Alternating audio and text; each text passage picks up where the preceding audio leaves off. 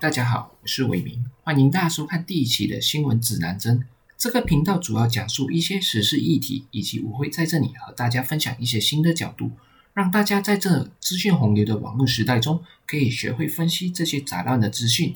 相信大家看到我的影片标题，已经大概知道我本期节目的内容是讲述最近非常火热的 Sugarbook 事件。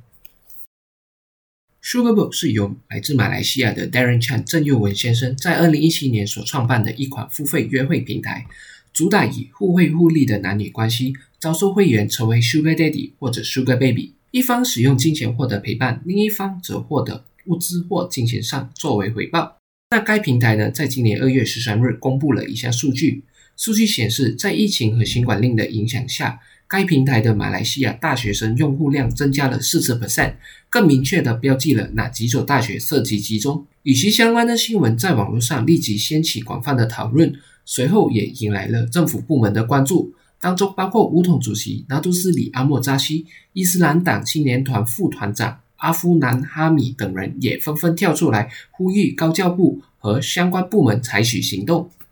虽然该平台一而再强调不允许用户进行任何涉及卖淫以及其他非法活动，但根据当今大马的报道，一名自称是该网站的甜心宝贝表示，Sugarbo 并不像一般人期望的约会，许多男性单纯只想与甜心宝贝发生性关系。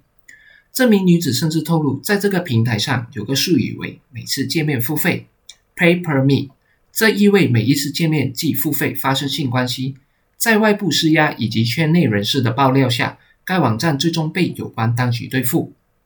马来西亚通讯与多媒体委员会 （MCMC） 就在二月十六日宣布，鉴于 Sugarbook 营运模式违反大马的社会价值观，因此已指示大马的互联网服务供应商屏蔽与 Sugarbook 有关的服务。那有关这起事件的后续发展，我会更新在影片的简介中。早在二零一八年左右，我就在 Facebook 上曾经看到一部郑佑文的访谈影片，所以对他和这个平台的印象非常深刻。尤其是他在影片多次提到这个平台如何赋予女性更多自主权，去选择结识有钱有地位的男性来改善自己的生活。当然，他这样的说辞随后引来网民的讨伐，该访谈影片一度被下架。不过，我今天做这部影片不是要公审任何人，又或者是讨论此类的平台是否应该存在，而是希望借由这起事件去探讨大马女性群体长久以来被忽视的权益问题。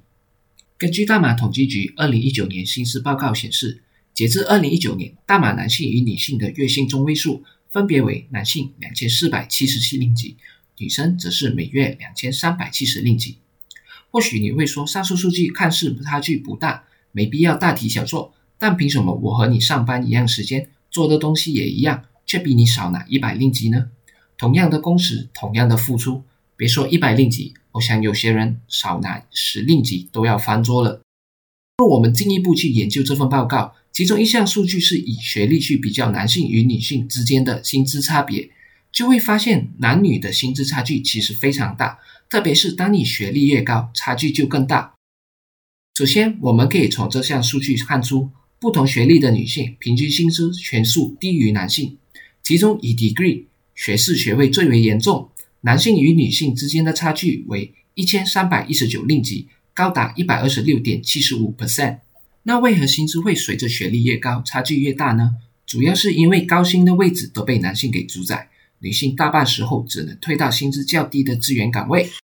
根据国际咨询公司美世。Mercer 一份在二零二零年针对一千一百家来自世界各地的企业调查报告显示，女性在经理级别仅占了三十七 percent，而高级经理职位为二十九 percent，执行员职位只有二十三 percent，占比最多的职位则是资源岗位，高达四十七 percent。虽然上述情况有逐渐在改善，但进展仍然非常缓慢。在大企业环境中，女性并没有获得相同的对待，许多高等职位仍然掌握在男性手中。而且这只是一千一百家的企业调查结果。我猜想，若抽样范围扩大，差距或许会更加明显。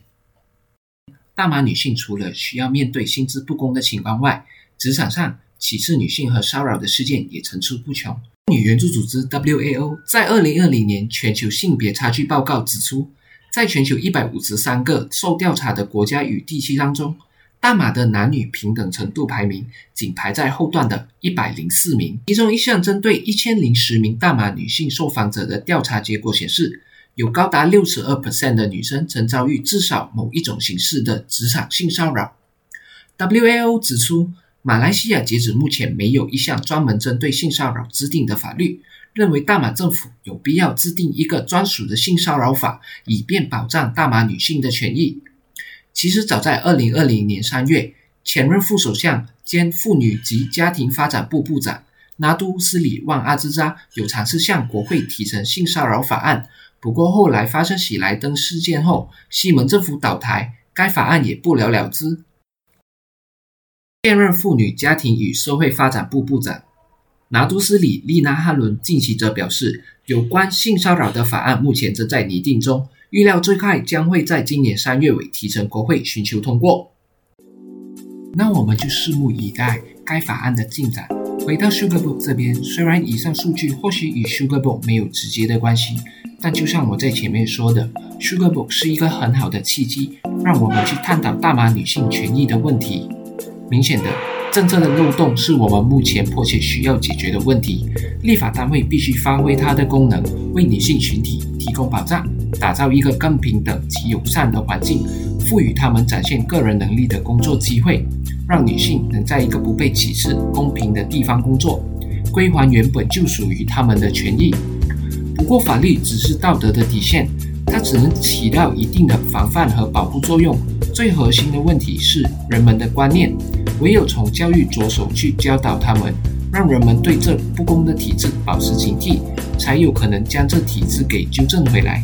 非常可惜的是，就目前而言，大众和政治人物对于这起事件的讨论仅限于宗教和个人道德价值观，有关政策和体制的问题几乎没有人提出来。